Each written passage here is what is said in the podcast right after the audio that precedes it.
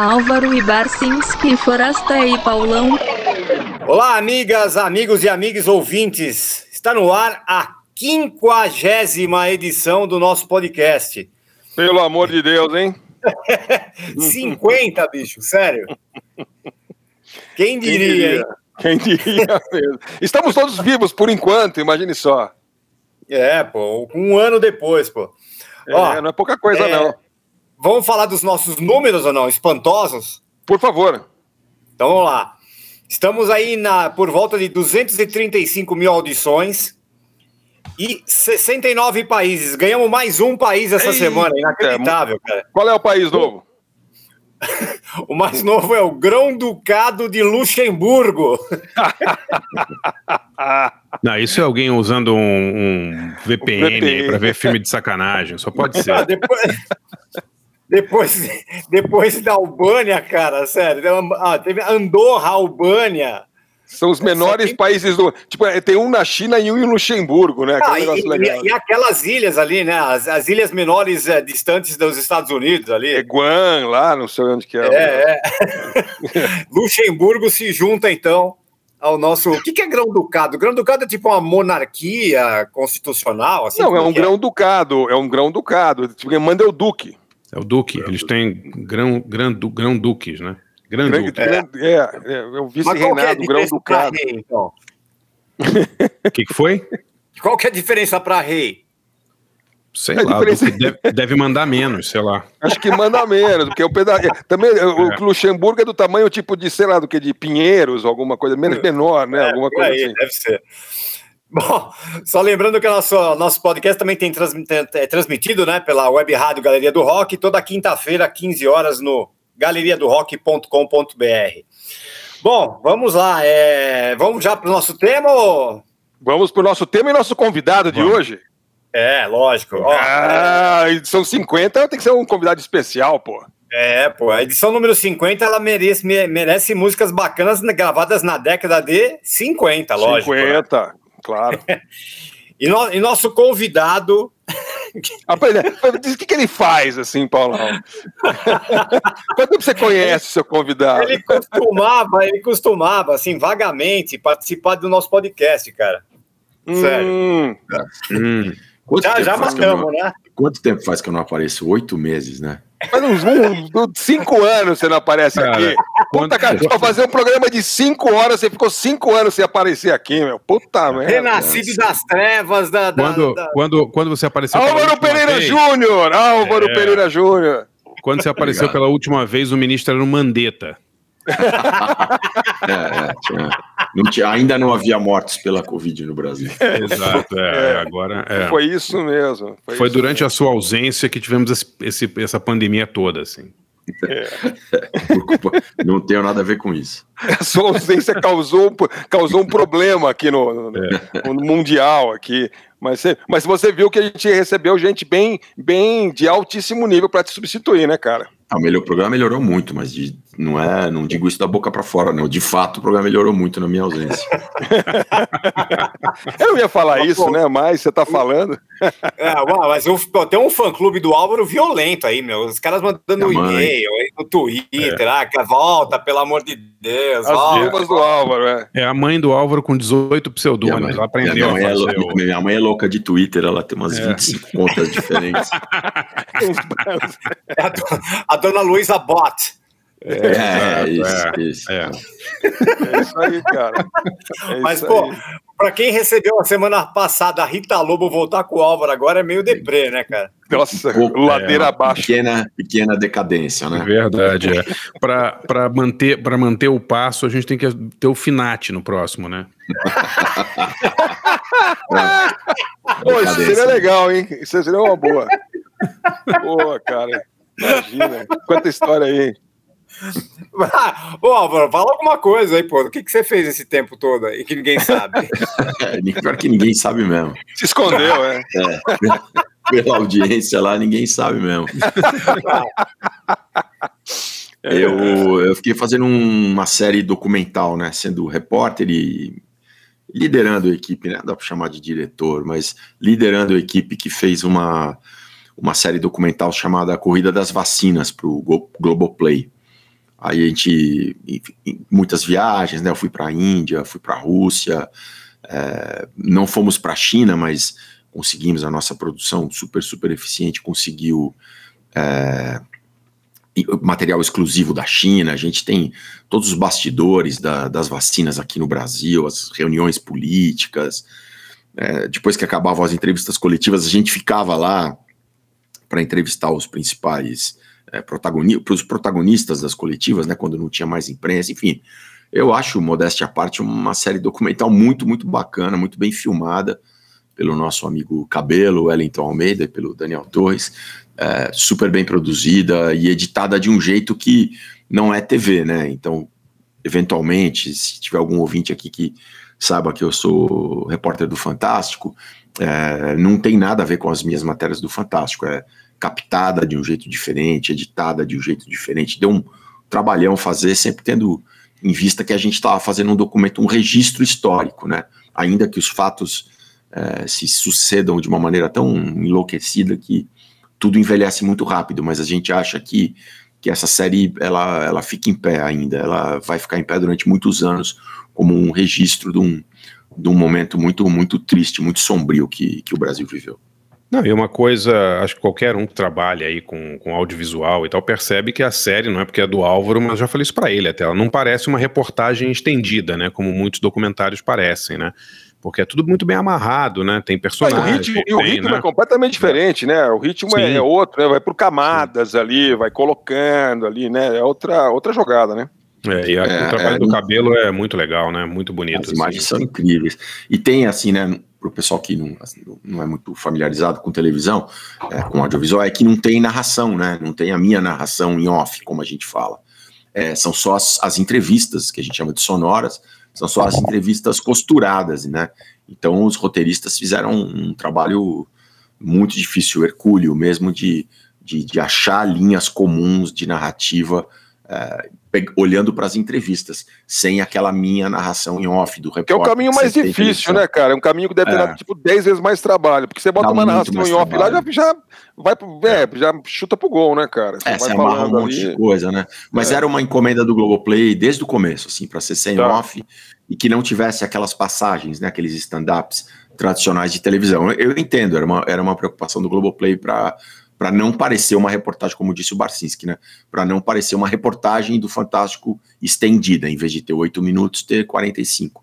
Acho, acho que disso a gente conseguiu escapar, acho que realmente é, tem um formato próprio ali, né? Ô Álvaro, deixa eu te perguntar, você estava lá no meio da pandemia, visitando o hospital, e aí foi para a Índia, foi para a Rússia, quantos testes de Covid você já fez nesse tempo aí? Não, acho que uns 10, daqueles do cotonete no nariz, acho que uns 10. Ô, oh, delícia, hein? É. é oh, porque, viciou. É que, é, é que lá na Índia, cada cidade, cada voo que a gente fazia entre uma cidade e outra, é, em tese, é, ao chegar, você seria testar, você, eles pediriam o teste, né? E, só que eles não pediam.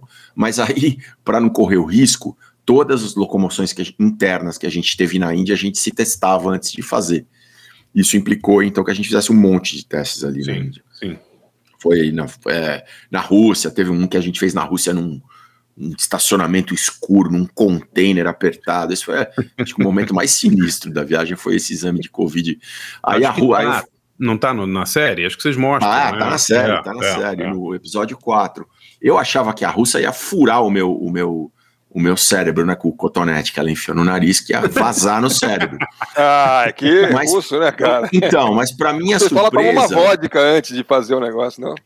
Mas para minha surpresa, ela botou. Eu falei assim, nem que eu fosse o próprio coronavírus, o próprio coronga. Trabalhava para Putin. Então, por falar, por falar em Putin, é, é, ficava um cara direto no seu no cangote de vocês ali, né, Álvaro? É, ficavam caras, né, Pauleta? Quando a gente ia gravar, principalmente nas situações de repartição pública, assim, né, tipo clínica, essas coisas, de repente você percebia que alguém que estava circulando ali era, na verdade, um, um agente do governo. É, não, é como, não é como na Coreia do Norte, né? Que no, eu, quando eu fui para a Coreia do Norte eram três caras que ficavam o tempo inteiro colados na gente. Não fica ninguém colado na gente o tempo inteiro. Ainda assim, a gente tinha a sensação de estar de, de tá sendo vigiado por causa de algumas coincidências ali que aconteciam. Dava a impressão que eles sabiam o que a gente estava fazendo. parece que o presidente do país era da KGB, pô. Até parece, né? É, não, é... Era ponga, porra. É, justamente, era o que o cara fazia, né? E não é, só ele, como o trampo dele, toda, né, meu? Toda... Valoriza o trampo dele, é. Hoje, hoje estamos gravando aqui no dia 9 a Rússia acaba de banir lá o partido do Alexei Navalny. Ah, é? considerou é? os caras, é, considerou o movimento dele como extremista e tal. Putin, é, esse cara não brinca em serviço, né? É, e é o que isso, que o Forasta falou, né? Não é só o Putin que veio. O, o Putin veio da KGB, esse é o histórico dele, mas toda a elite, todo mundo que está embaixo dele atualmente é ex-KGB. É, é, diferente da época do, do Boris Yeltsin, que eram gente que vinha, eram jovens que vinham do Partido Comunista e, e viraram aqueles empresários zilionários, tipo Berezovsky, esses caras, né? Essa, essa galera foi chutada pelo Putin, botou em cana alguns, é, botou em cana alguns, outros tiveram que se exilar, a maioria na Inglaterra. E hoje não, hoje a, a elite ali, o, o, o, o, novo Politburo, vamos dizer assim, são os caras que eram da KGB. Mas é normal, se o, se o presidente é milico, enche de milico no governo. Se o cara é araponga, enche é. de araponga no governo. Faz, é, faz se lógico. o presidente é um jumento, enche de jumento, né? Tem país que é assim. É, exatamente. É. Exatamente isso. É, lá, lá. vamos, vamos tocar vamos, musiquinha aí, meu. A música então, Pauleta? Vamos, vamos. Começa você, Barça. Bom, o tema, o tema são músicas dos anos 50, é isso? É, é edição número 50, músicas dos anos 50, vamos lá. Então, então, achei que era assim, a década em que nós nascemos. Então, foi, porra, velho. não, não, quase.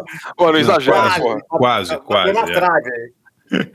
Não, os anos 50 são foi uma década de, de músicos fantásticos, né? Desde o início do rock, né? Frank Sinatra no auge, né? Aquela música americana bombando, no Brasil também.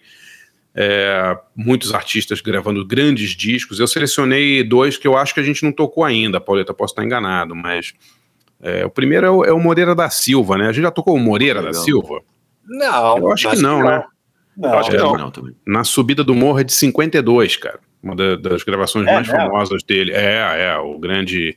Dizem que, digamos, essa cadência, né, do, do, do Moreira da Silva. É um cara muito influente, né? Um cara. Depois ele conhecido como Kid Moringueira, ele virou meio uma, uma caricatura dele mesmo, digamos, tipo uma paródia dele mesmo. né, né, Basta, é. um personagem, assim, né? Sim, virou um puta personagem, mas os discos dele são muito legais, né, os primeiros especialmente. E eu selecionei o, o Na Subida do Morro, que é um dos mais famosos dele, né, que é um disco super, super legal. E, e, gringo, eu selecionei um disco que, que, eu não acho nem a música boa, mas a história é tão legal. Vai tocar uma é... música ruim, é isso? Não, não, a música é, ela é mais engraçada. É, é, o Álvaro, é, é. O Álvaro tocou Grupo Rumo, né? Não tocou? Que, que, é, é verdade. Que tocou, é, deve, deve, ter sido no último programa. Isso. Não, e eu fiquei esse tempo todo fora esperando que fosse ser esquecido isso. Eu voltei já fui cobrado. Em cinco minutos já no programa. Já levou na, na chapuleta ali. Né? É, é. Não, mas vocês entendem o que eu quero dizer. Assim, a música, essa música que eu vou tocar, ela é é, digamos, curiosa pra caramba, uma música muito divertida, mas ela tem uma história fascinante. É uma música chamada Witch Doctor, escrita por um, lançada por um cara chamado David Seville, de Sevilha, como se fala Sevilha em inglês, né? Seville. E foi, é, foi uma das primeiras músicas a usar rotação alterada nos vocais. Né? Então a, a, a, a, faixa inteira é cantada com uma voz muito estridente, né? E foi um puta sucesso. Foi um dos discos, se bobear, foi o disco mais vendido nos Estados Unidos em 58, Witch Doctor. Vendeu milhões de cópias, assim, um compacto. E o curioso é que o David Seville é um, é um pseudônimo, né? Porque o cara que fez mesmo era um, era um filho de armênio chamado Ross Bagdasarian. é, Caramba, baseado, baseado, baseado no sucesso dessa música, ele criou Alvin e os Esquilos. Ele é o cara que inventou o é, Alvin. É o criador do Alvin e os Esquilos, pode Exato, crer. É. E quem gosta de ficou, cinema. Ele, já era milionário e ficou bilionário, né? É, não, porque ele, quando ele fez o Witch Doctor e, e, sentiu que o negócio ia bombar absurdamente, né? Ele, ele usou essa mesma técnica, assim. A técnica é simples, né? Você grava é, a, os vocais numa rotação e quando você vai. É, é, você, você passa, exibe ele, é, passa os, o, toca eles numa rotação um pouco mais alterada, né? Ou grava numa rotação mais lenta digamos, depois você grava, você, quando você for gravar, põe eles em 33, por exemplo, e fica aquela voz estridente. E o Ross Bagdasarian, para quem é fã de cinema, é, as pessoas já viram o Ross Bagdasarian, mas não sabem, porque ele era o pianista que aparece em Janela Indiscreta do Hitchcock. Caramba, Aquela cena não. famosa, não tem uma cena famosa logo no início do filme que o James Stewart está olhando pela janela e aparece o Hitchcock. O Hitchcock sempre apareceu no início dos filmes dele, né? A cena uhum. que o Hitchcock está no apartamento em frente ao, ao prédio, ao, à janela do, do James Stewart, é o Ross Bagdasarian tocando, tocando piano. É muito. É, é legal, né? É legal essa ele história, era, né? Ele era o Mr. Sam americano, antes do Mr. Cara, Sam. É, isso. Ele é exatamente isso, cara. Porque o Mr. Sam fez depois os patinhos, né? Sim, sim, os, é. os, três patinhos é a mesma, são exatamente a mesma, mesma lógica, né? Não, é a mesma lógica, né? Então, um argentino, um armênio. Né? É, tudo bem. Todos se conhecem. É. Paulão, nós Mas, temos ouvintes da Armênia, Paulão? Armênia, acho que ainda não. Tem que conferir, hein? É? Vamos encomendar. Chegamos não, lá. Não tem, não tem, não tem. É. E esse Bagdasarian com esse nome, é, provavelmente é etnicamente armênio, mas no Iraque, do Iraque, né? Mas para complicar ainda mais. Bagdasarian, é, deve é. ser. Tem uma diáspora armênia forte. É, capaz mesmo. É. Os pais deles eram armênios, ele era a primeira geração de, de imigrantes é. e tal. É mas a história, a história é muito legal. E ele fez um império, né, com Alvin e os esquilos. Impressionante, assim. É, as pessoas não sabem que Hollywood é entupido de armênio, né? Assim, fisicamente, uhum. em Los Angeles, né? É um sim. bairro armênio, praticamente, né? Sim, sim. Ah, começar, basta, basta falar nas irmãs Kardashian, né? Elas são armênias. sim, sim, sim, sim o System of a Down, né, que é uma banda também de Armênia. É verdade. É muito, a influência armênia é muito, muito forte em Los Angeles. E, pô, a primeira vez que eu ouvi essa música, uma das primeiras vezes, foi naquela coletânea da, da Poison Ivy do Lux Interior. Uh, Poison, Lux and Ivy's Favorites. Você lembra uma coletânea uhum. que a gente rolava no garagem e tal? Sim, que sim. Eles, eles adoravam essa música, uma música que marcou muitos caras. Então vamos ouvir aí nessa especial anos 50, primeiro Moreira da Silva com Na Subida do Morro, depois o Ross Bagdasarian, com o pseudônimo de David Seville, cantando, ou sei lá, executando, performando Witch Doctor. Já voltando.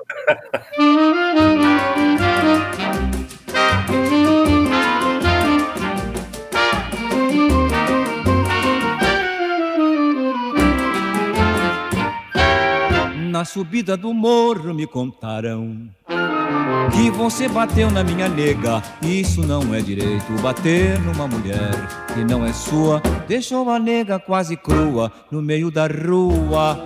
A nega quase que virou presunto. Eu não gostei daquele assunto. Hoje venho resolvido. Vou lhe mandar para a cidade de pé junto. Vou lhe tornar em um defunto.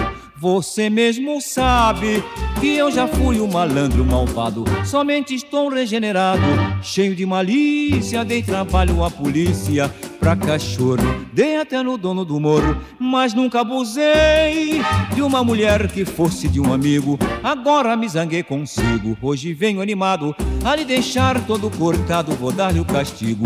Meto-lhe o aço no abdômen, tiro fora o seu umbigo. Aí meti-lhe o aço. Hum.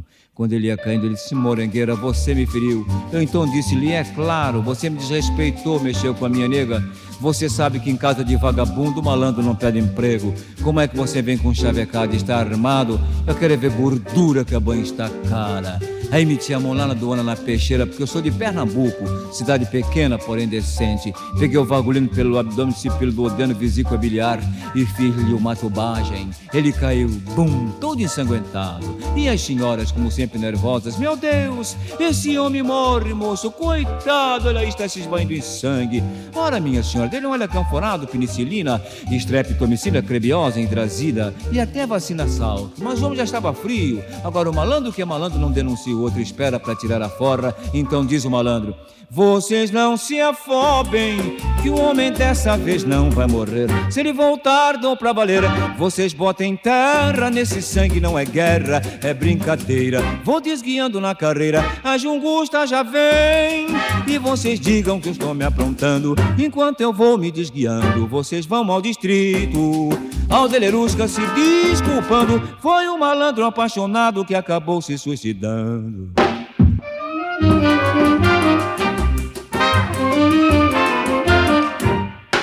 Alvaro Ebersenski e Fuerster e Paulau.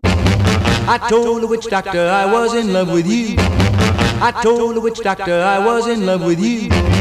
And then the witch doctor he told me what to do. He said that.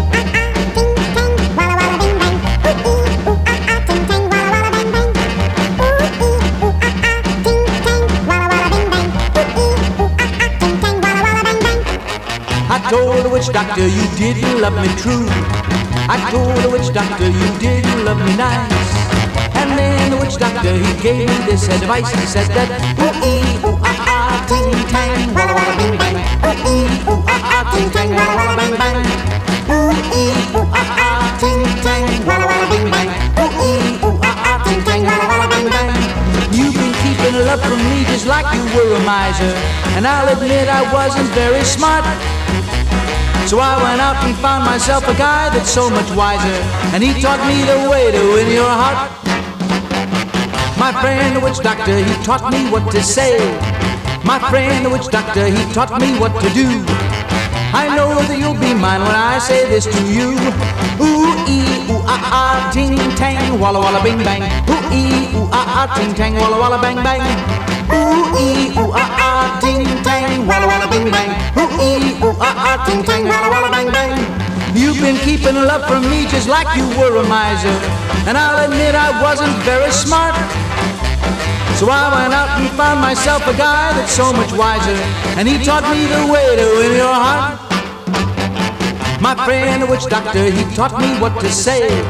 My friend, the witch doctor, he taught me what to do.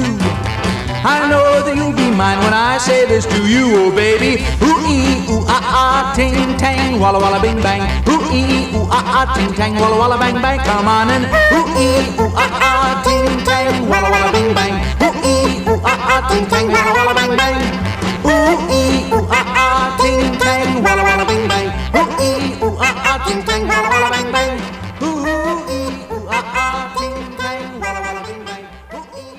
E Bosanski e e Paula O. Nesse especial de músicas dos anos 50, ouvimos aí primeiro o grande Moreira da Silva, muito legal, né, o Moreira, né? Realmente. É demais, cara. Que de Moringueira arrebentando, assim. Eu me lembro de, de quando, quando ele lançou aquele disco que era ele, o Dicró e o Bezerra da Silva, os três malandros. Puta, é verdade, esse disco era muito legal. Pode crer, eu tinha esquecido da existência disso. Que era, É que era uma paródia aos três tenores, né? Quem que teve a ideia de fazer É, isso? exato. Ah, quem, é, quem teve a ideia é um gênio, né? Porque, pô, é Com muito certeza. legal, né? Muito legal. O Dicró era muito engraçado também. Era, É. eram os, os três malandros em concert. tô vendo É, aqui. três malandros em concert. É. Não, eles faziam umas fotos iguais ao Pavarotti, o, Plácido Domingo. é. o disco é de 95, esse aí. o- os três malandros em concert. É, os deve três ser, malandros. é.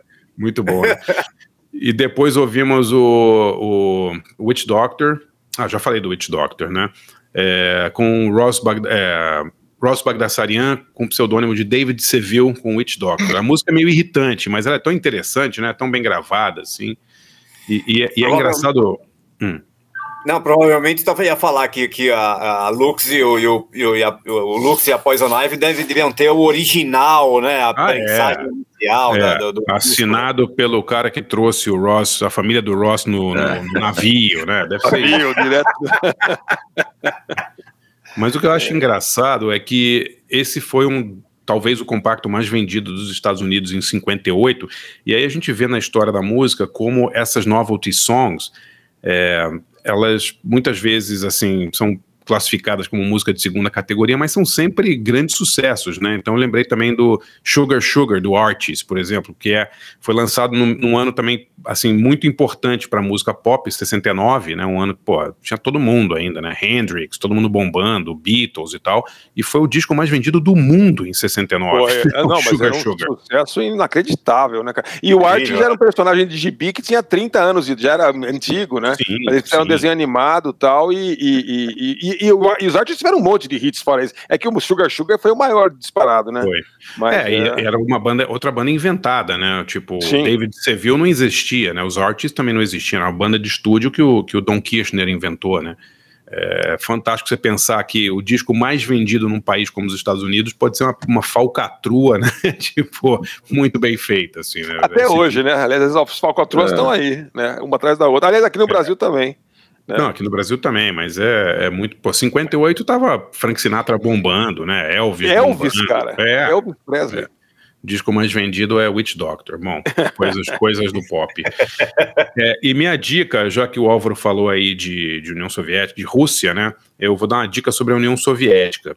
Na, na plataforma Mubi, que é uma das melhores plataformas de streaming, assim, de, de filmes, tá passando um documentário chamado State Funeral, de um tal de Sergei Lonitsa. E esse filme é o seguinte: é, o Sergei Lonitsa teve acesso a centenas de horas de filmagem inédita do funeral do Stalin, em 53.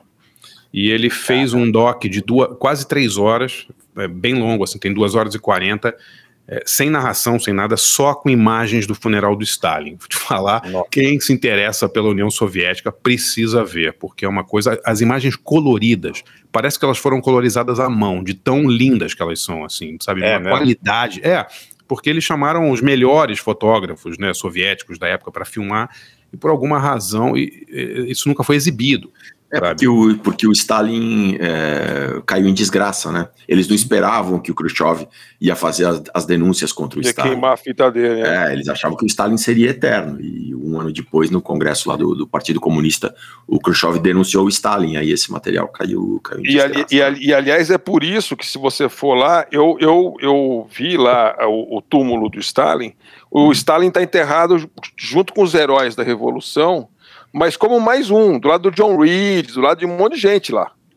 Ah, não teve assim, não, não, não, é não fizeram um puta de um mausoléu para ah. ele, ah. que nem é o do Lenin, que eu fui lá ver, claro, né? O, boneco, o, o, defunto lá, é, congelado no tempo. Mas assim, aí você sai, aí depois você vê assim um monte de lápidezinha normal, e o Stalin sendo Stalin quem era, né? Era para ter tipo um negócio tipo um, que nem o do Franco, ou uma coisa claro. Né, claro. Alguma porra horrível lá, para comemorar as desgraças que ele fez. E não, ele foi colocado ali como um cara, é legal, tá aqui, ó, mais um, entendeu? André, como é que funciona o MUBI? É pago? Eu nunca usei. É, é, é que nem um Netflix. Tá. É um Netflix. Tá, tá, você tá, se tá. inscreve, é, é, é uma boa ideia você pagar um MUBI por algum aplicativo tipo Google Play e tal, porque hum. eles estavam com um problema que eles estavam cobrando em dólar. Tipo, como é uma, uma sei, plataforma sei. internacional, mas ela é, ela é legal no Brasil. Eu tive esse problema. Fiz uns primeiros pagamentos, eles me cobraram o valor em dólar. O dólar agora 5,50 tá uma paulada, né? Mas se você fizer via Google Play e tal, é, é ah, tranquilo. Entendi. Custa tipo legal. 20 reais por mês. E tem uma programação Olha, muito foda, assim, tá muito, muito legal. Muitos filmes clássicos, eles têm é, do, muitos documentários e filmes atuais, sempre com a pegada aí do cinema de arte, entendeu? Mas esse uhum. documentário vale muito a pena assistir. É, é um negócio assombroso, assim, sabe? É muito, muito lento, claro, né? Porque a gente tá falando do, do funeral do Stalin, né? Ninguém queria o, o, os menudos cantando né, no funeral do Stalin. É um troço, mas a, a, o gigantismo, porra, é inacreditável. As delegações estrangeiras chegando para o funeral, por uma cena é incrível. E a qualidade da imagem impressiona muito, uhum. assim, sabe? Você tem a impressão de que foi colorizado é, a posteriori. Não foi. O, não foi. Não, não, não foi. foi. Não foi a brasileira lá, a, que é bamba disso aí? Marina, Amaral. Marina Amaral, ela é foda, né, essa mulher, né? Ela, ela é, é demais, né? Ela é muito boa, ao, né? Ao, em Barça, ao, ao contrário do, da série documental A Corrida das Vacinas, esse não foi colorizado a posteriori. é, que hoje em dia, hoje em dia todo é, né? mundo né? colorizado, é, a finalização de, de qualquer filme hoje em dia é feita na, no, no, na é pós, no computador, é. é, mas, pô, assistam, é muito legal legal. E o MUBI vale muito a pena, Álvaro. Vale, vale a pena mesmo, Pô, legal, assim, porque legal. é barato. E eles têm um problema sério só no aplicativo da televisão que é horroroso. Então eu sempre vejo no celular e transmito pro, por Chromecast para TV. Mas Tanto que a, a série do Álvaro aí, ele tá bem mais, mais jovem, elegante e bonito do que ele é até na realidade, né? Não, é, é, ele não, rolou assim, aquele Photoshop. Eles, ali, né? eles usaram o filtro Botox, chama. Botox. É, é filtro digital. Botox, cabelox, barrigox, esse negócio. Então é isso. Quem é agora, Pauleta? Sou eu agora, mas pô, eu queria aproveitar nosso convidado de hoje, pô. O Álvaro. Tem que aproveitar. Júnior não, ele agora vai fazer, ele vai fazer uma série a corrida da cloroquina agora, cara. vai ficar não, queria, é, mais um ano é que... sem aparecer. Não, eu queria saber essa história toda de, de, de você falou, né, que, é, que é, é uma série que, que vai, vai permanecer muito tempo aí, mas como foi lidar com essa? Não foi, é, não foi angustiante você já está no Brasil e já já tá, já tá editando na, na fase de edição da, da, da, da série, né? Da, da- e, e as coisas rolando, tipo, a Índia É. mudou da água pro vinho ali em coisa de, Ah. sei lá, um mês. É, e aí agora também a história da Anvisa ter liberado a Água pro Sputnik. vinho, não, Pauleto. Do vinho pra água. É, é, Ah, ao contrário. É, contrário. exatamente. É tanta merda nova toda semana que É. não é uma coisa que. Mas como que foi lidar com isso aí, ó, Valério? Né? Foi é, é, tipo uma angústia isso? Como é que vocês, vocês pensaram isso aí? É difícil, Paulão. Assim, é o que a gente fez. É, a gente falou: ó, tem uma hora que nós vamos ter que riscar o chão aqui, daqui a gente não passa, sabe? E- Aham. e- acho que em dois aspectos. Um, é esse aspecto de ficar toda hora acontecendo uma novidade, e uma hora você tem que falar: gente, isso aqui é um documentário, não é um jornal diário, não dá para botar isso também. A outra coisa é sempre focar a série em vacinas. Porque toda hora, mesmo o nosso grupo ali, a nossa equipe, tinha alguma novidade da pandemia. Não, nós temos que fazer isso, nós precisamos disso, precisamos. da-" Gente, a nossa série é sobre vacinas, não é sobre a pandemia. Então, isso foi uma também uma questão de fazer uma marca de giz ali e falar: não podemos passar daqui. A série é sobre vacinas. E aí, em relação a- ao factual, a gente procurou ser o mais atualizado possível. Então, eu estava brincando aqui, mas é verdade, a série vai para colorização. Isso é um processo super complicado, feito no Rio, no antigo Projac, hoje Estúdios Globo. É, esse vai e volta é uma complicação que vocês não imaginam. E a gente acrescentou, é, nos episódios finais, cenas da semana, que estavam rolando naquela semana. Sendo que o episódio já estava colorizado. Então vai uma emenda para colorizar só a emenda. E depois Nossa, você precisa cara. conferir se, se, se editou certo, se a emenda está entrando onde tinha que entrar. Então é tudo isso sendo feito à distância, porque como a gente fez em 4K, a gente usou um servidor do Rio. Então foi editado remotamente e nem sempre a Aham. conexão de internet da- das ilhas daqui estava boa com, a, com o servidor.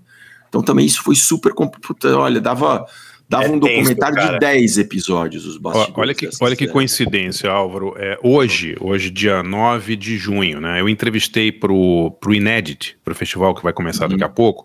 Vai começar dia 16, eu acho. A Chris Hedges. A Chris Hedges é viúva e parceira do D.A. Pennebaker. Só, só o maior documentarista de todos os tempos, né? Que É, morreu em 2019. É, que fez o Don't Look Back, o filme do Dylan, filmou só um monte de Pop, filmou o, o David Bowie, Bowie, Spiders é. from Mars, é dele também. E ela fez um monte de filme com ele, né? Eles ficaram juntos 40 anos e tal.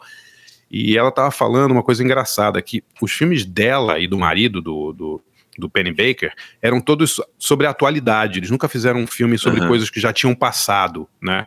E isso era difícil pra caramba, porque você não sabe como vai ser o final da história, É basicamente, exatamente né? isso. É.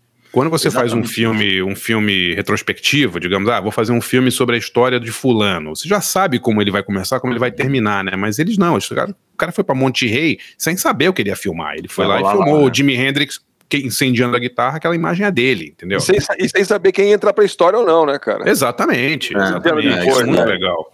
É. É, a gente, a gente é, pensava muito nisso, porque um documentário normal, sei lá, vamos fazer um documentário sobre um que eu sonho em fazer, sobre o Mequinho, né, o enxadrista, Sim. o maior enxadrista da história do Brasil.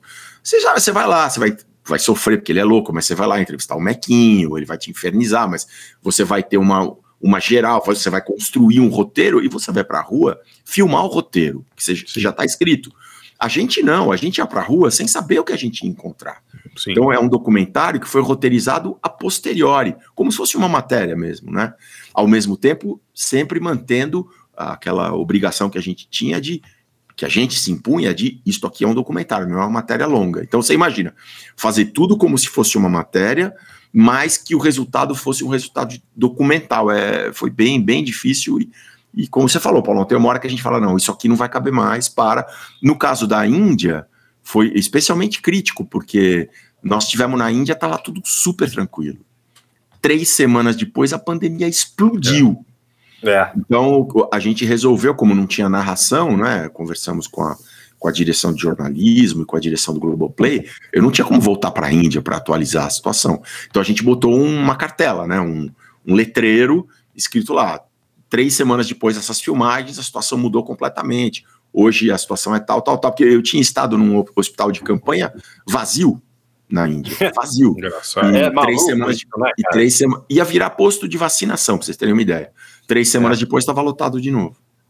Enfim. Caramba, cara. Que louco. Foi louco, foi louco. Punk, né? né, cara? Tenso demais isso, tá louco. Foi, foi, foi. As semanas finais ali, vou falar pra vocês, viu?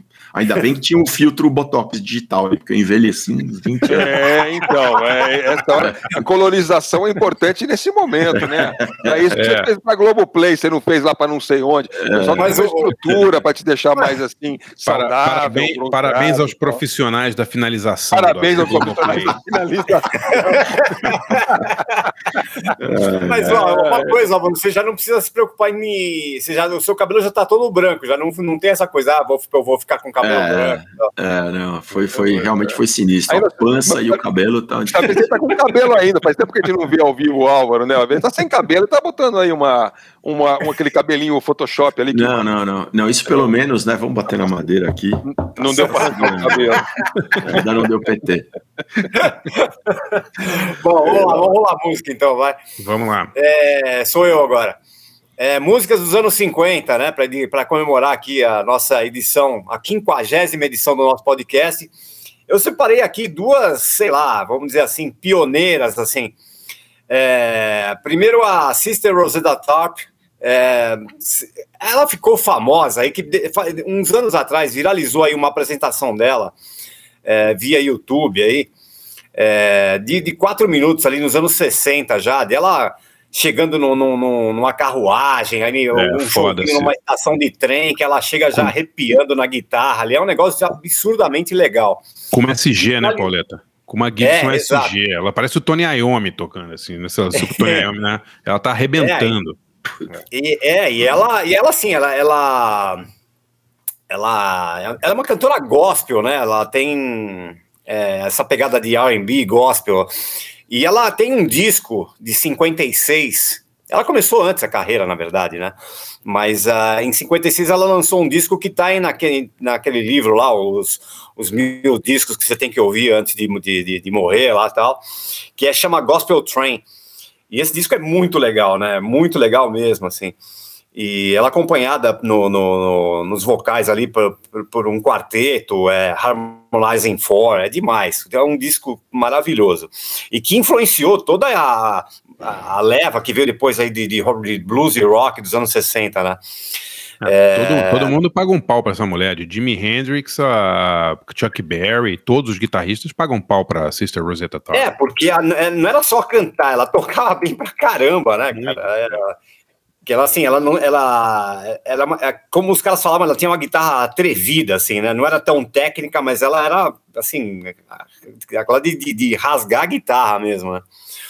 E eu separei desse disco Gospel Train aí, que é de 56, uma faixa chamada All Alone, que é muito legal. E depois eh, eu separei a Big Mama Thornton, que também é outra dessas pioneiras, assim, da, porque, pô, nessa época aí, imagina, mulher negra, né, se metendo nessa, nessa seara aí, se imagina o que era, né? E a, a, a Big, Mama, Big Mama Thornton, ela foi a primeira a gravar Hound Dog, né, que é aquela música que depois meu, explodiu com Elvis Presley, né? Música de Que é daquela Stoller. dupla.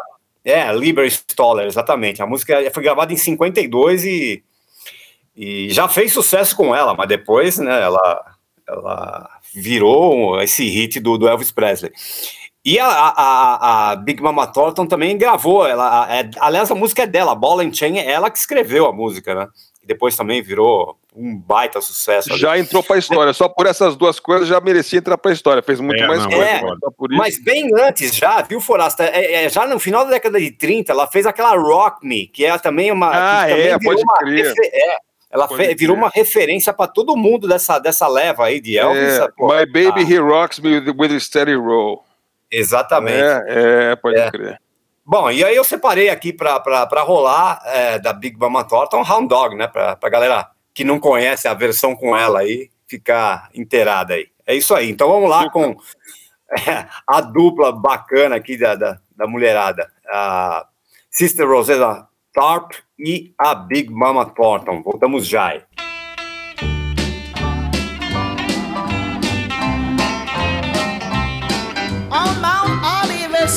Ground. Jesus spent spend the night in prayer. He's a pattern for us all, all alone. If we would only steal away in some portion of the day, we'll find it always pays to be alone. Yes, yes, there are days I like to be all alone with Christ my Lord.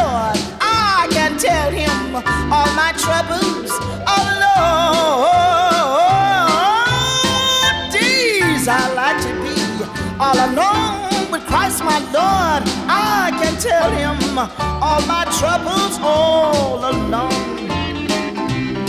There are days I like to be with the sacrifice and bless. There are days I like to be all alone. Oh, yes. That can never grace impart to my weary, sin toasted heart. There are days I like to be all alone.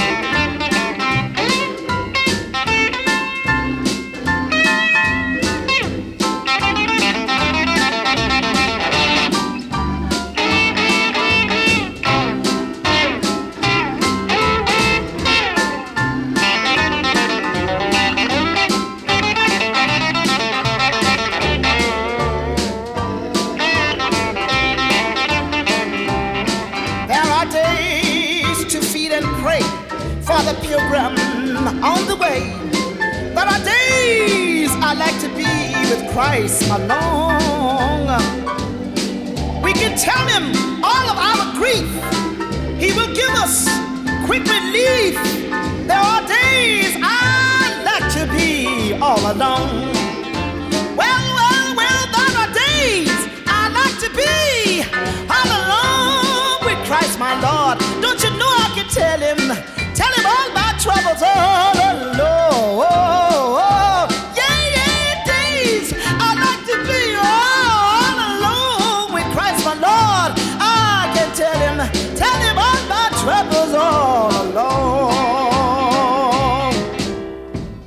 Alvaro e Barcinski e Forasta e Polao. You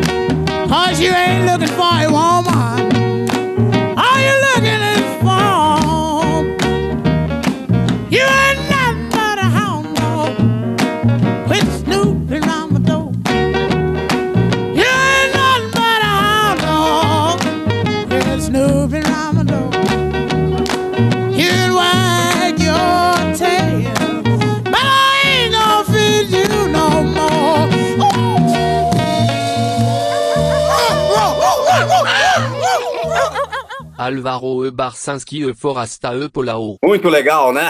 As nossas músicas dos anos 50, as duas aqui pioneiras né, do, do R&B, gospel, a guitarrista e cantora Sister Rosetta Tharpe com All Alone, primeiro, de 56, e depois a Big Mama Thornton com essa versão aí de Hound Dog, a primeira eh, gravação de Hound Dog, que é dela, de 1952. Já vou emendar a dica, tá? A gente tava falando, já, tá, já que a gente tá falando aqui de rock and roll dos anos 50, eu peguei aqui um documentário que, puta, eu tenho em VHS, isso chamado é, é, Rock and Roll The Early Days, que é de 1984, que tá no YouTube inteirinho. É, putz, e assim, é super legal. As imagens, principalmente pelos registros históricos ali, são demais, né, cara? E, e mostra toda a, a evolução do, do, do, da, do rock dos anos 50 para o começo dos anos 60, e principalmente essa coisa da perseguição ao rock. Então tem lá, puta é, pastores é, pregando contra o rock and roll, tem lá o radialista quebrando um disco de rock no, ao vivo no, no, no, no, tipo o que a gente fazia, né, no garagem, quebrando o disco no, no, estúdio. Então, é, pô, tá inteirinho no YouTube, é, Early Days of Rock and Roll, para quem curte aí, quer, quer olhar, pô, tem imagens, puta, de todo mundo, Jerry Lee Lewis, é, Todo mundo, cara. É... Pô, tem, tem entrevista com, com, o Sam Phillips, né, da, da, da gravadora do, do, Elvis lá. Putz, é, é demais, cara. É muito bom. E é isso. Quem vai agora? Eu. Bom, é. É o seguinte, bom, a gente também, duas, duas coisas que a gente não tocou até agora, né? Uma certamente a gente não tocou, é, mas eu tava lembrando também, por causa dos anos 50, acho que a gente nunca tocou nada de doo-wop, né, cara? Que é um tipo de som que era muito importante, dominante, é o som, som vocal, né? É, dos, dos, dos, trios, quartetos e quintetos de companhia, né? É, é que muito, fez muito, muito sucesso. E daí, é, Pô, inclusive no Brasil, né? Tem aquela, era, o tipo da música é, negra que viajava bem, né? Era uma música muito melódica, uma música muito, muito linda, é, mas também não tinha aquela coisa tão agressiva do rock e tal. E durou um certo tempo, depois foi sumindo, mas o Duop rendeu muitas, muitas coisas legais. Sabe que é um grande fã, né, né o Forasta? Do, não, quem é? Nosso ex-ministro Joaquim Barbosa. A banda predileta dele é o Ink Spots. Sempre tá fala brincando. isso. Ah, é, é mesmo? É, é, já deu Barbosa? várias entrevistas. É, já deu várias é, entrevistas. O é uma das primeiras grandes. É, né? é. Grandes, grandes grupos, é, né? Final dos anos 30 lá, né? É uma, é uma pioneira, e, né? E ele não tem idade para isso, né? Mas não, ele não. é um pulsador mesmo. É, se olhar as entrevistas, ele já falou do Wink Spots várias vezes, assim, que ele curtia, achava um som legal e tal. Muito engraçado, né? É. Que combinação, cara, não fazia a menor ideia. É, tá aí, ó. Aí. O, o, ministro aí, o ex-ministro está tá aprovado aqui, levou o carimbo de aprovação, pelo menos musical aqui da, da, da, turma. Aí eu escolhi uma que é das mais estranhas, na verdade, por causa da voz do cara. A voz do cara era muito, muito fora de cabimento, a história dele é muito, muito louca. É, é, mas todo mundo, muita gente já ouviu é, Why the Fools Fall in Love, né, que foi um grande sucesso, do Frankie Lyman and the Teenagers. Né? Ah, isso é foda. É. O Frank Lyman era um menininho, né? Era um pequenininho, muito pequeno. Eles eram todos uns molequinhos de Sim. 13, 14, 15, 16 anos. E era um Frank Lyman tinha 13 anos, Foracho. Ele tinha 13, é, ele tinha 13. É. Ele era o mais novo, na verdade, né? Da, da, da turma ali, dos, dos, acho que era de 13 a 16, se não me engano. Sim. E, e, e, eram, e, era, e era interessante porque não eram só negros, eram negros de, é, é, negros de várias tonalidades, né? Uhum. E, e porto-riquenhos também. Tinham dois caras que eram, que eram de é, origem Porto Rico misturada, assim. É, e aí, putz, e o som, você ouve a voz dele, é incrível, assim, você reconhece em qualquer momento, você ouvir o Frank Lyman, você vai reconhecer, e ele teve uma voz, ele teve uma, uma, uma vida é, difícil, porque depois ele, ele tinha aquela coisa... Põe difícil nisso. Põe difícil nisso. Ele, ele tem aquela coisa criancinha, inocente e tal, de repente o, o, o, o mundo mudou muito rápido e ele saiu do super sucesso para o super fracasso, foi para heroína, morreu com 25 anos de idade, com overdose de heroína. Nosso amigo ele é Frank Lyman. desde os Caramba. 16 anos, cara. Desde é. molequinho, ele já é, entrou da é, adolescente e é. não saiu mais, quando tinha bastante dinheiro, aí o dinheiro acabou, e aí, enfim, a vida dele foi realmente muito muito curta e muito dura. É, mas antes disso, ele, ele representava como talvez poucos ali aquela coisa inocente, é, é, gostosa, leve do, do, do WAP. Uh, e essa música em particular é muito boa. É, Chama-se I'm Not a Juvenile Delinquent eu não sou um delinquente juvenil. o, que, o que ele acabou se tornando, né, coitado? É muito rápido. Ele já estava ali tomando no cano e tal, coitado. Enfim, ele, ele, ele é, essa música, inclusive, faz uma participação muito especial naquele filme do John Waters, Pink Flamingos. está na trilha, combina bem com o John Waters, né? Então, assim, o Frank Lymon. E a outra música é, só, uma só, uma coisa, essa, essa Fala, parece que essa coisa também de, de, de, do cara fazer sucesso quando adolescente, assim, também pegou aqueles caras, lembra do musical Youth? Da, sim, claro. da, dos anos 80, que sim. cantava aquela Pass the Dutch. Pass the Dutch, sim. É, então, eu tava fuçando, é, o, acho que é Dennis Seaton, que é o nome do, do, do daquele molequinho, né, que era o, aquele... Essa vozinha, toda fininha, é, tá? é, também é outro que, meu, tá, a vida inteira tentando retomar alguma coisa e droga e o caramba. Acho que ele tá. Acho, se eu não estou enganado, ele está morando na Jamaica hoje, pra você ter uma ah, ideia. Bom, tá bom foi direto pra fonte, né? Não, é que, assim, você ter sido alguém e deixar de ser.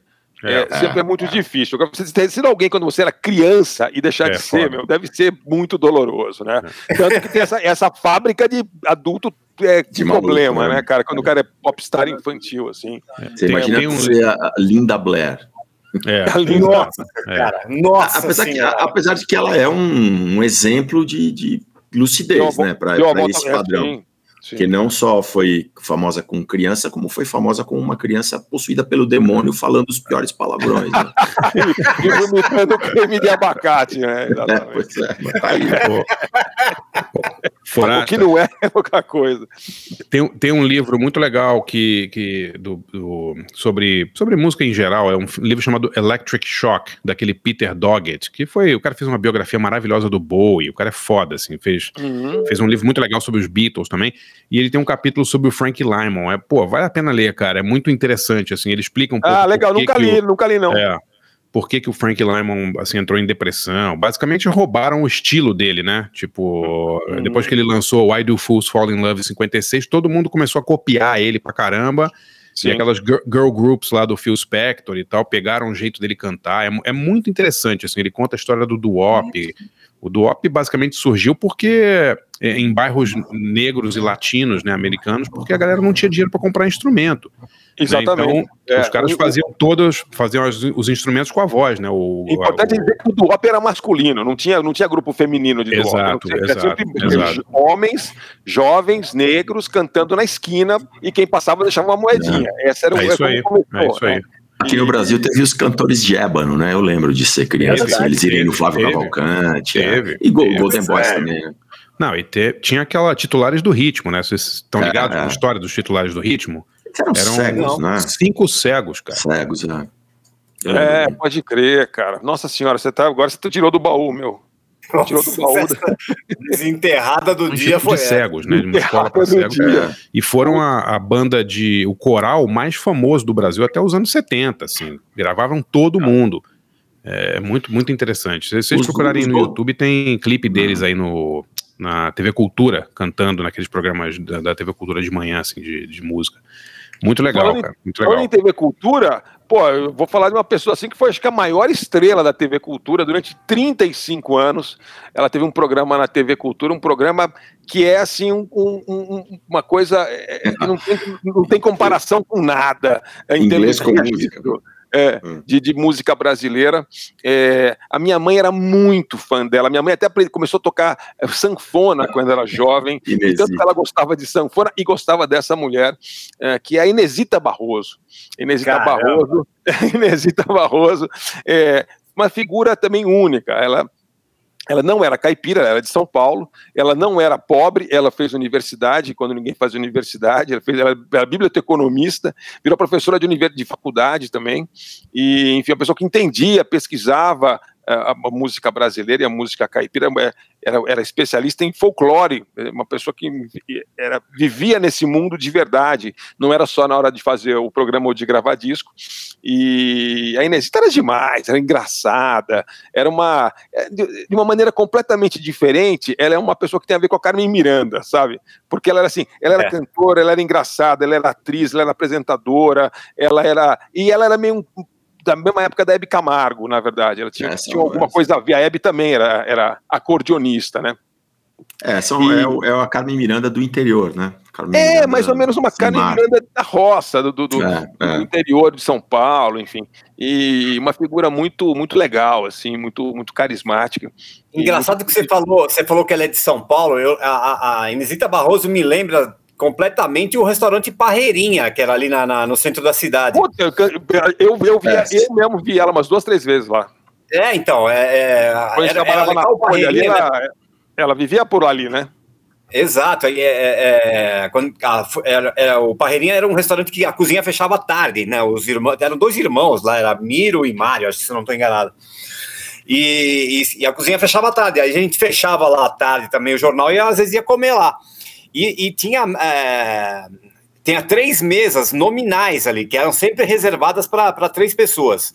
Era uma mesa para a Inesita Barroso, sem, com o nome dela lá escrito, uma para o Paulinho da Viola e uma para o zagueiro Luiz Carlos do Corinthians. que segundo, segundo os irmãos que eram corintianos, lógico, né? Era o melhor marcador do Pelé. É, tinha essa mesmo. Eu, eu lembro sei lá, na Copa, ele, ele eu não lembro se ele estava entre os 22, Paulão, mas ele estava no, nos times no, no, Brasil que disputam as eliminatórias para a Copa de uhum. sim, E sim, o meu pai, sei lá, meu pai, sei lá porque diabos, foi um dia na concentração do Brasil, que era aqui em São Paulo. Chegou é. hotel, ele encontrou esse Luiz Carlos fumando Deu um esporro do Luiz Carlos. Os cara, o pessoal fala que o, que o, Ge, o Gerson né, fumava no intervalo do jogo, né? Para dar uma acalmada. Você imagina isso. É. Eu, eu, fui, eu, quem fumava também, que era, que era meu vizinho aqui, era o goleiro Marcos, né? O Marcos, eu lembro Marcos. falando. Nossa, cara, ele morava no apartamento debaixo do meu aqui. O cara era uma chaminé, bicho. Sério, impressionante. O, o Gerson, todo mundo fala que no, no vestiário ele fumava, né? Era muito é, engraçado, imagina. Pra dar acalmada no intervalo do jogo, né? Pra pegar um arzinho. Ah, ah meu Deus. Só faz de leve ali, Cara, o, o, o, Gerson é tão engraçado. Posso contar uma história rápida do Gerson? Conta, conta. É, é em, dois, em 2002, né, eu fiz um filme, um documentário, entrevistei o Gerson, né? E ele era comentarista já, né? E aí ele contou, e ele é tricolor, ele é fluminense doente, né? E aí tinha o, Fluminense, o Fluminense tinha um, zagueiro, um lateral direito tão merda, chamado Carlinhos Itaberá. e num jogo lá nas Laranjeiras, que é o, é estádio do Fluminense, que ficava bem. As cabines de rádio ficavam coladas quase no campo, assim. O Gerson me falou que. Falou assim: pô, rapaz, aí, pô, tem esse Taberá aí, pô, não aguento, cara. Ele errou um cruzamento, depois errou o segundo cruzamento, errou o terceiro cruzamento, comecei a ficar nervoso, comecei a xingar ele. Aí teve uma hora que eu não aguentei, cara. Ele jogou a bola lá na Pinheiro Machado, eu joguei uma garrafa de Coca-Cola e um sanduíche nele. O comentarista.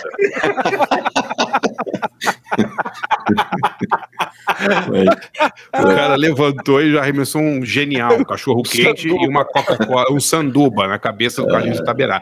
Aí, aí, quando o filme foi sair, o Gerson ligou lá pro, pro meu amigo Heitor, que tava fazendo o filme comigo, e falou: pô, meu irmão, é, tira aquilo ali do, do, do filme, vai, vai pegar mal pra mim, na rádio, vou achar que...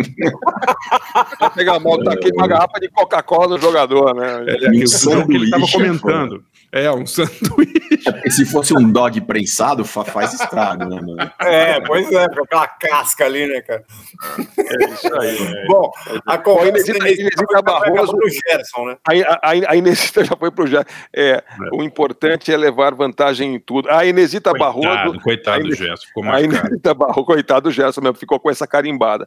A, a Inesita gravou um monte de música boa, gravou Honda só por isso também já merecia entrar para a história ali, mas, mas essa aí é a minha favorita, era a favorita da minha mãe, que não bebia, mas essa é a Moda da Pinga de 1950. Então, nós vamos tomar cachaça com Inesita Barroso e nós vamos tomar heroína? Não, nós vamos ouvir o Frank Lymon. Uh, I'm not a juvenile delinquent. I'm not a juvenile delinquent. No, no, no. no.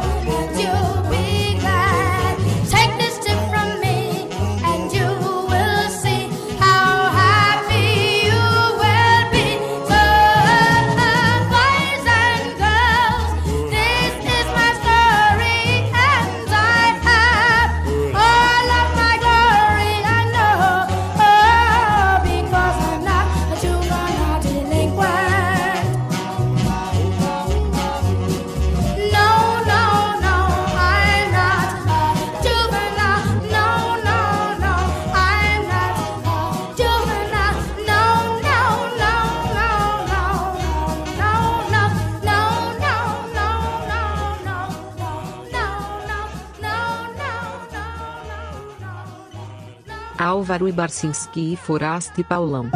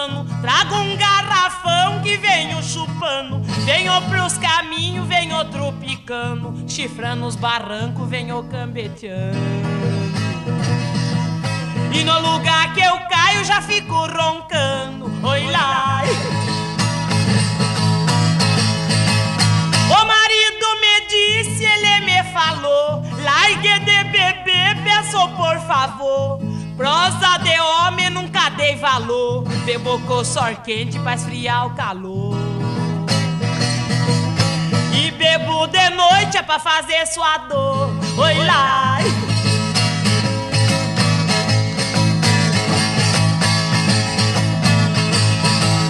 Cada vez que eu caio, caio diferente. Me aço pra trás e caio pra frente. Caio devagar, caio de repente. Vou de corrupio, vou diretamente.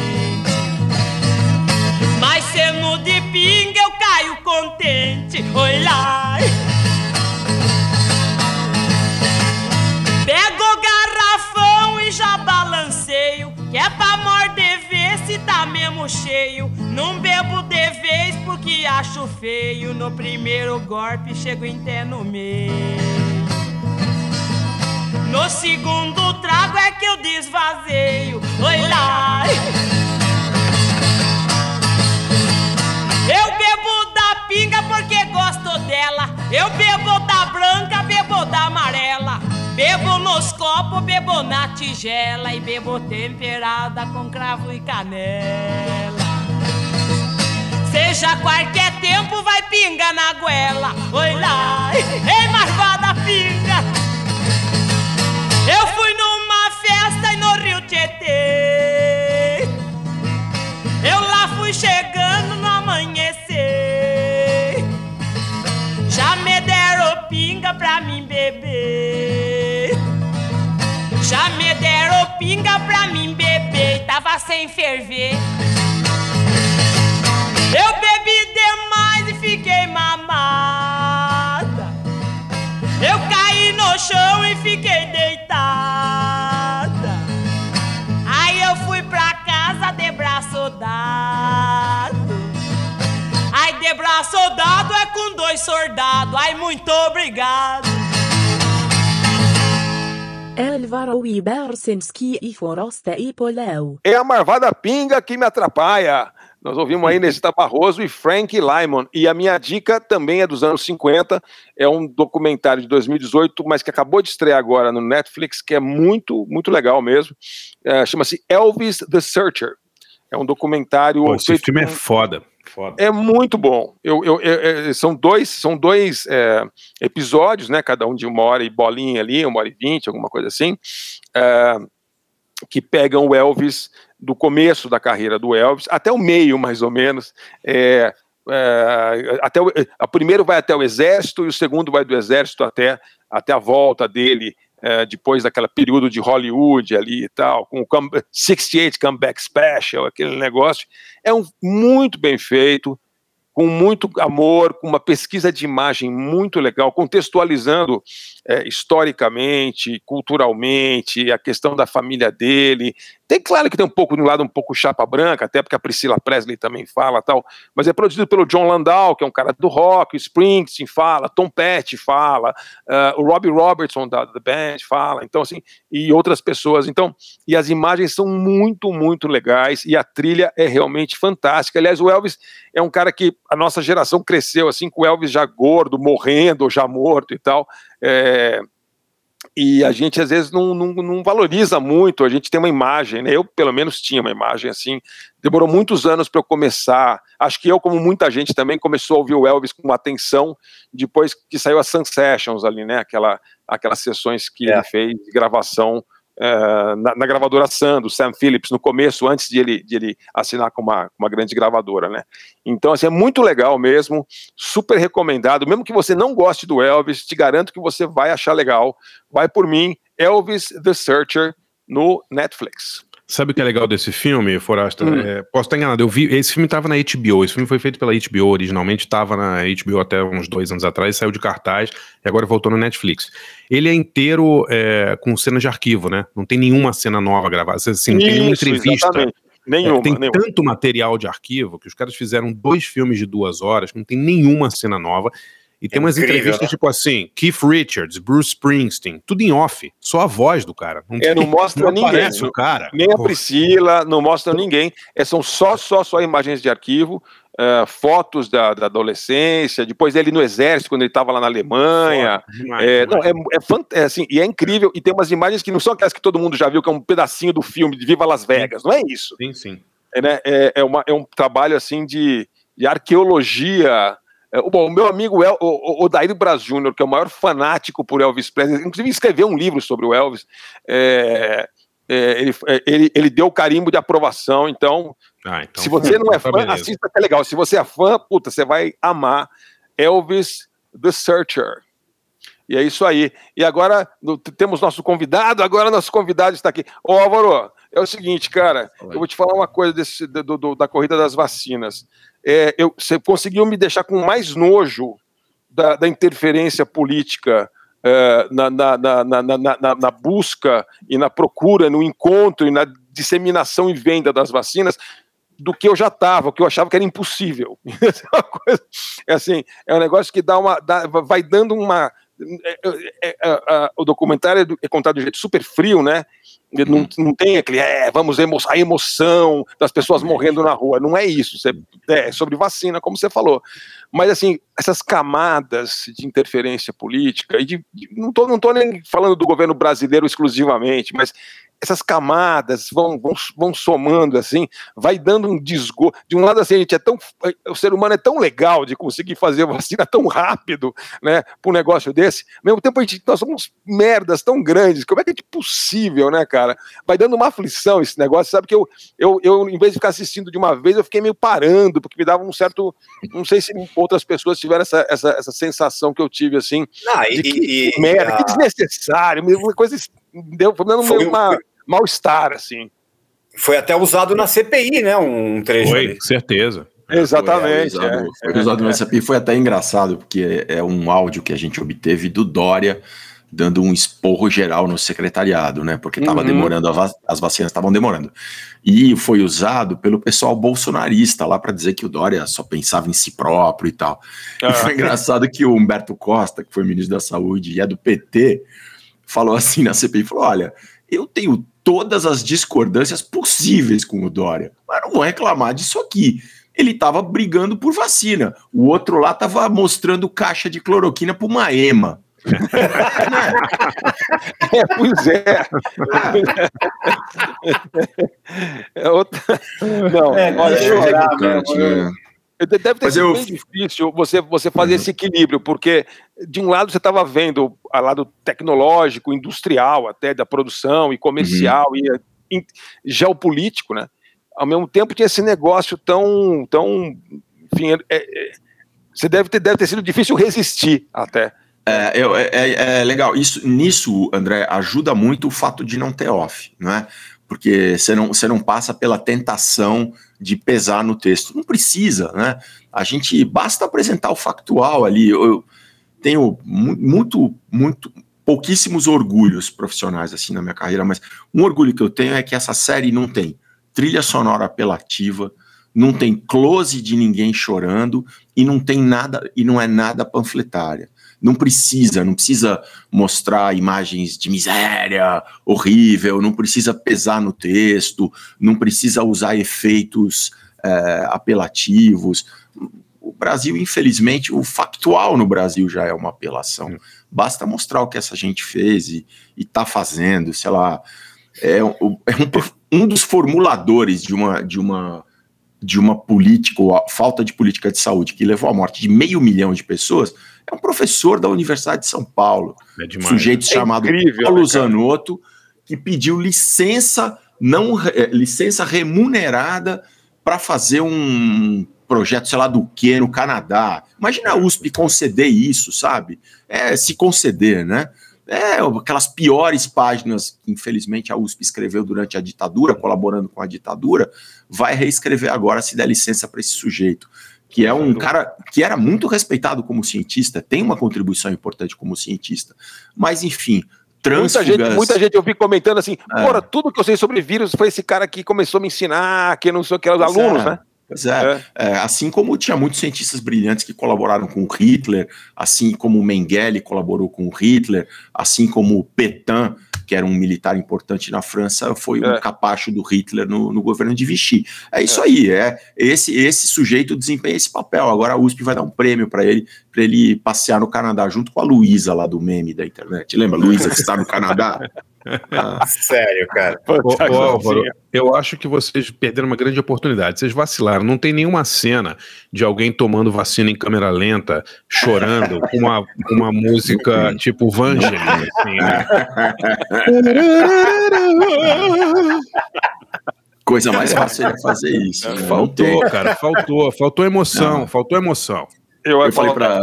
É, é, é, não tem, não tem, assim, não, e, e de verdade, né, cara, porque assim, para você fazer um negócio emocionante com tudo que aconteceu nesses, sei lá quantos meses você ficou fazendo, pô, tipo, todo dia tinha um negócio emocionante para você fazer, é. triste e dramático, né, cara?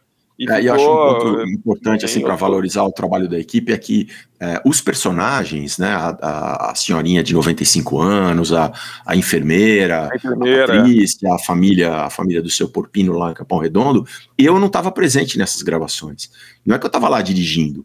Eu tinha dado ali um, um, mais ou menos uma ideia do que eu queria, mas a equipe em campo, o produtor, cinegrafista e as orientações roteiristas é que fizeram esse componente de emoção, como eu falei, sem a gente precisar apelar, sem sem sem Quer dizer que você estava você tava em casa, tipo, lendo seus livros, ouvindo seus velhos discos tal, numa é, boa, sossegado, é. não comparecendo no podcast dos seus amigos, e todo mundo lá trabalhando, lá se arriscando para entrevistar as velhinhas lá no Capão Redondo, não tem olha isso? É, é, é a gente, é a gente fez essa divisão ali no começo que eu, eu, eu não teria presença nessa parte mais humana, até porque estragaria, né? Então eu é, fiquei é. mais com as coisas científicas e, e, políticas. Ninguém espera de você que você seja humano, Álvaro Pereira. Eu também é querer demais, essas alturas, né? É. que beleza. Muito bem. Bom, Álvaro, quer, quer tocar música aí também? Ah, tá bom. Então eu, eu Fiz correndo, gente, à tarde. Vocês me desculpem, o Forasta me, me passou aí a querendo 50. Eu pensei, ah, vou pegar duas coisas inesperadas e que são quase não são dos anos 50, né? Então, uma coisa que eu, eu olhei qual foi a marchinha, marchinha de carnaval de mais sucesso em 1959. E foi Me Dá um Dinheiro Aí, com Moacir Franco, né? Eu não sabia que essa música surgiu de um esquete da, da Praça da Alegria que aparecia um mendigo falando me dá um dinheiro aí, o negócio fez tanto sucesso que acabou virando uma marchinha de carnaval. Era o Borges letra... de Barros, será? Será que era não, o Borges? É, não, eu acho que era o próprio Moacir Franco. Eu acho que era o próprio Moacir Franco. E a letra é, é, é, de três irmãos que eram uh, roteiristas da Praça da Alegria. Não são, não é, é João Roberto Kelly, nem, nem Lamartine Barro, enfim, não é nenhum desses marchinheiros profissionais de carnaval são os irmãos Ferreira que fizeram, eu achei tão interessante. E a gente acho que nunca tomou com música de carnaval aqui. Então, eu separei Me Dá um Dinheiro Aí, que é de 59.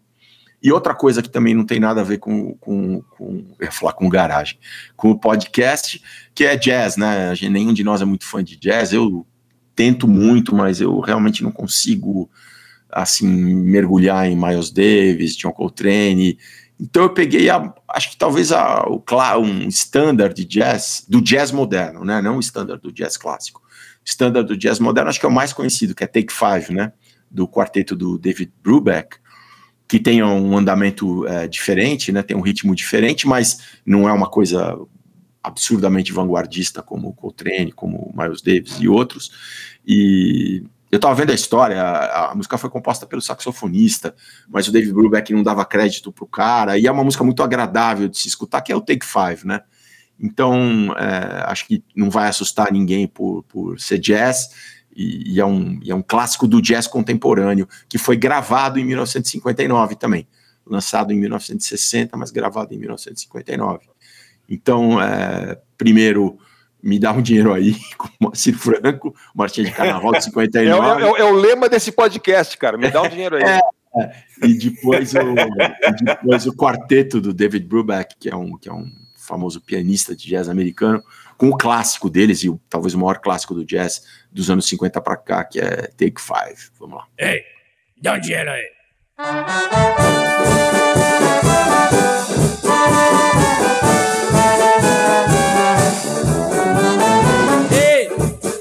Você aí, me dá um dinheiro aí, me dá um dinheiro aí. Ei, você aí, me dá um dinheiro aí, me dá um dinheiro aí. Não vai dar, não vai dar não. Você vai ver a grande confusão. Eu vou fazer bebendo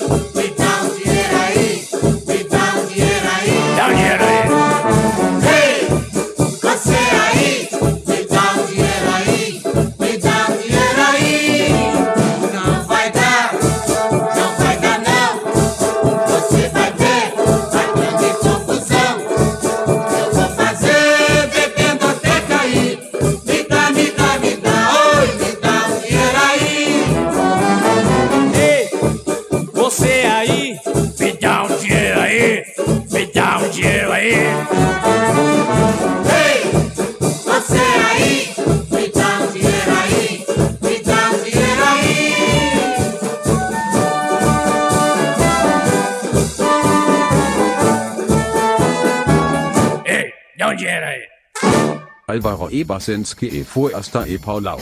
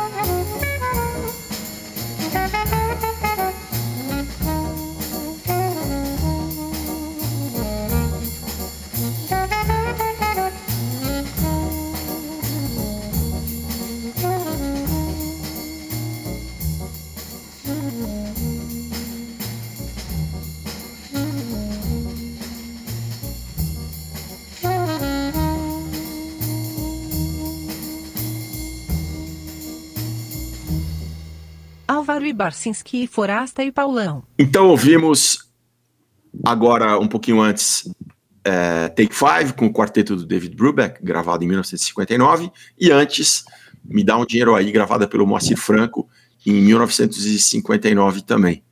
É, como dica, eu eu estava vendo, eu adorava, né? Todos nós adoramos o Alan Jones, né? Que era o editor-chefe da Uncut. Que era gato. Que era gato. Era- a, coluna, a- a coluna dele era na última página, não era? na última página. Chamava Stop Me If You've Heard This One Before, né? E, e ele contava as histórias dele de jornalismo inglês com os artistas, né? Jornalismo inglês implica beber com os caras, tomar droga com os caras, fazer as, apanhar dos caras, fazer as maiores loucuras possíveis, né? E, e engraçado, eu não sabia que essa coluna tinha sido coletada em livro.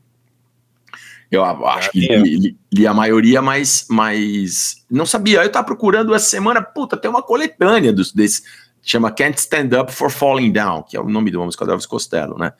E, puta, é demais, assim. Tem, logo no começo tem ele contando que ele acompanhou uma turnê do KC and Sunshine Band, bem do comecinho, na Inglaterra. e eles faziam três shows por noite, nas piores espeluncas, e ele descrevendo aquilo. Aí tem uma hora falando, no final do terceiro show, quando os caras entraram e viram o que era o camarim deles, falou assim: o- a banda se movia lentamente como pessoas que perderam a vontade de viver. Pior que era uma banda que tinha, devia ter umas 8, 10 pessoas. né? Exatamente. É, não cabia, no ba- nem cabia no, no Tinha que se trocar num cubículo, num banheiro químico. Então, aí então quem, quem, ó, quem assim gosta de escrever ou quer saber como escrever bem sobre música ou só quer dar risada, porque ele é muito engraçado.